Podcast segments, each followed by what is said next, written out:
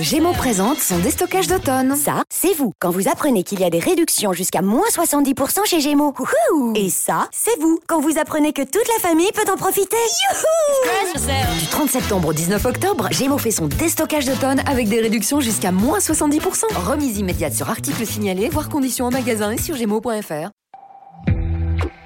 Vous êtes dans la newsroom. Bonjour, euh, Gilles Cardreux, je suis journaliste, je m'occupe plus particulièrement de cinéma à Ouest France. Bienvenue dans la Newsroom, le podcast qui accueille les invités de Ouest France. Et aujourd'hui, nous avons le plaisir de recevoir Yvan Attal, qui sort le film euh, Mon chien stupide, où il joue lui-même avec Charlotte Gainsbourg. Un film euh, qui est une adaptation d'un roman de John Fante. Par cette soirée de tempête, je ne pouvais pas encore m'en douter. Tout allait basculer. Donc Yvan Attal, merci d'être là. Bonjour, envie- merci à vous. J'avais envie de commencer par vous soumettre le nom de John Fante. Quelle est votre relation avec lui, alors, cet auteur américain? J'ai découvert John Fante, euh, je crois, euh, au moment où il a été publié en France. Parce qu'il est arrivé comme un- une chose un peu... euh, En fait, je me souviens euh, d'avoir vu a posteriori une interview de Bukowski Oui. euh, parlant de John Fante à une émission de Bernard Pivot. Celle où il était bourré Oh bah, Bukowski, en général, il est toujours bourré, mais, mais il avait dit que Fante était euh, un de ses écrivains euh, préférés. Et donc, euh, tout le monde s'est dit qui est ce Fante? Il il avait jamais été édité.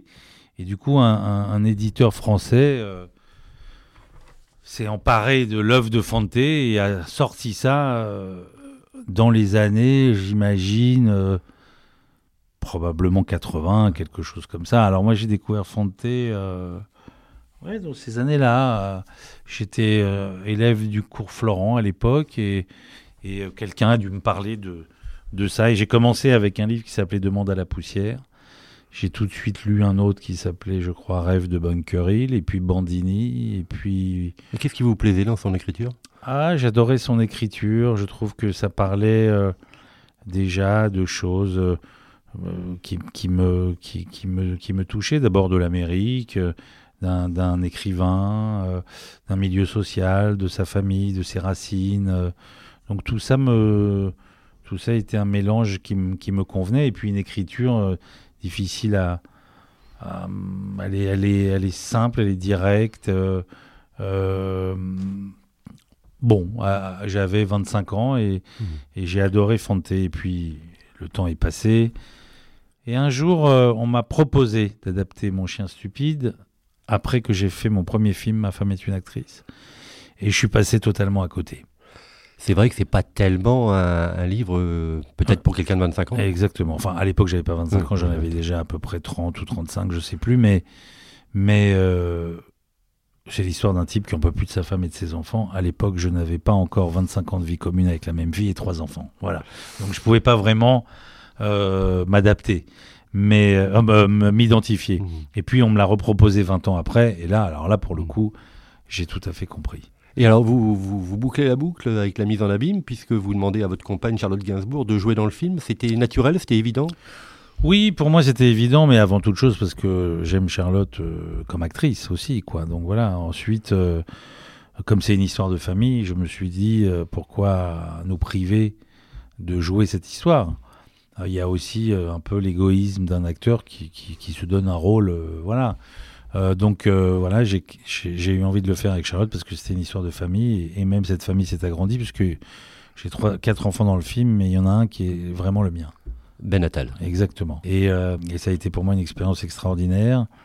Il a évidemment fait des essais, tout le monde a adoré ses essais, et donc on m'a convaincu que je devais le faire avec mon film d'ailleurs, parce que j'avais moi-même des angoisses par rapport à ça. D'accord, et il vous a pas déçu? Bah non seulement ça, mais je pense que je vais, j'ai très envie de recommencer à tourner avec lui.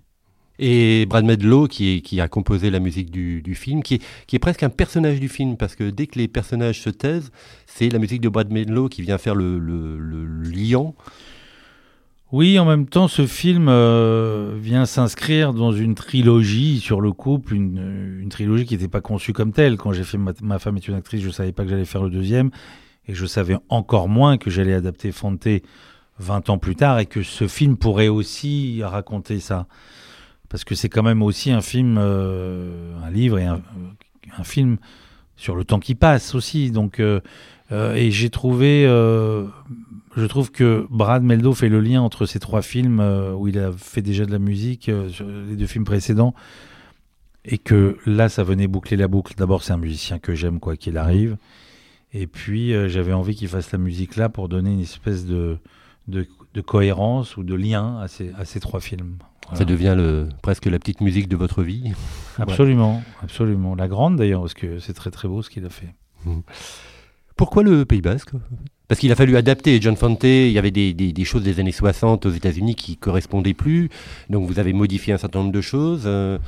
Bah, le livre se passe aux États-Unis et plus particulièrement en Californie dans les années 60. J'avais pas du tout envie de parler des années 60. Pour moi, cette histoire était largement transposable aujourd'hui. Ici, en revanche, euh, j'avais envie de garder un esprit un peu californien, j'avais envie de m'échapper de Paris, de tourner ailleurs. Et euh, la région euh, du le Pays Basque s'est imposée comme une espèce de petite Californie. Il y a l'océan, il y a les collines, les montagnes la Rune, voilà, les vagues, les surfeurs, tout ça fait penser quand même à une espèce de petite Californie. Et donc on s'est retrouvé là-bas pour mon plus grand plaisir, parce que c'est une région que je connaissais pas, que j'ai découvert et que j'ai adoré. Mais pas question d'y vivre pour autant, vous, vous êtes un vrai Parisien. Ah, je suis un vrai Parisien, oui, mais de plus en plus, je sens que j'ai envie de m'échapper. De plus en plus, je sens que la nature, bizarrement, alors qu'avant, euh, je pouvais pas quitter l'asphalte, quoi. Ça veut dire euh, un endroit où il y aurait pas de bagnole, des gens, des clopes. Euh, je, ne pouvais pas m'imaginer vivre ailleurs qu'à Paris ou que dans une grande ville. Mais plus ça va, plus je me rends compte que la nature a un effet sur moi, quelle qu'elle soit. Que ce soit la campagne, la montagne, euh, la mer, l'océan. Euh, ça, ça devient important pour moi, ça a un effet sur moi, ça m'apaise de plus en plus. Donc je me vois bien quitter Paris, en réalité. Attention, vous allez vous mettre à faire du surf. Oh bah ça y est, c'est fait. Je suis pas très doué. Par contre, plus ça que vous, vous partagez votre vie entre Paris et New York, et visiblement, quand même, votre cœur bah plutôt pour côté Paris que côté New York. Ah, moi, New York, je m'en fous. Ça veut dire que j'irai pas à New York autant si j'avais pas ma femme euh, et mes filles là-bas. Donc, euh, personnellement, j'y vois pas. Euh, je me sens pas d'attache particulière. Hmm. Donc, j'ai aucune raison, à part eux, de, passer du temps là-bas. C'est sûr que pour moi, les rues parisiennes me, me sont familières. New York, j'étouffe, quoi.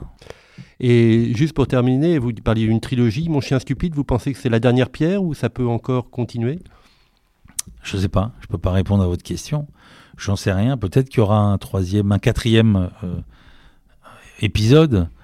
Euh, je ne sais pas, on verra bien. Euh, j'ai rien prévu qui dit que peut-être un jour je parlerai de, je sais pas quoi, d'un couple qui vieillit, qui, je sais pas, on ne sait pas. Voilà, je peux pas répondre à votre question. C'est la surprise de la vie.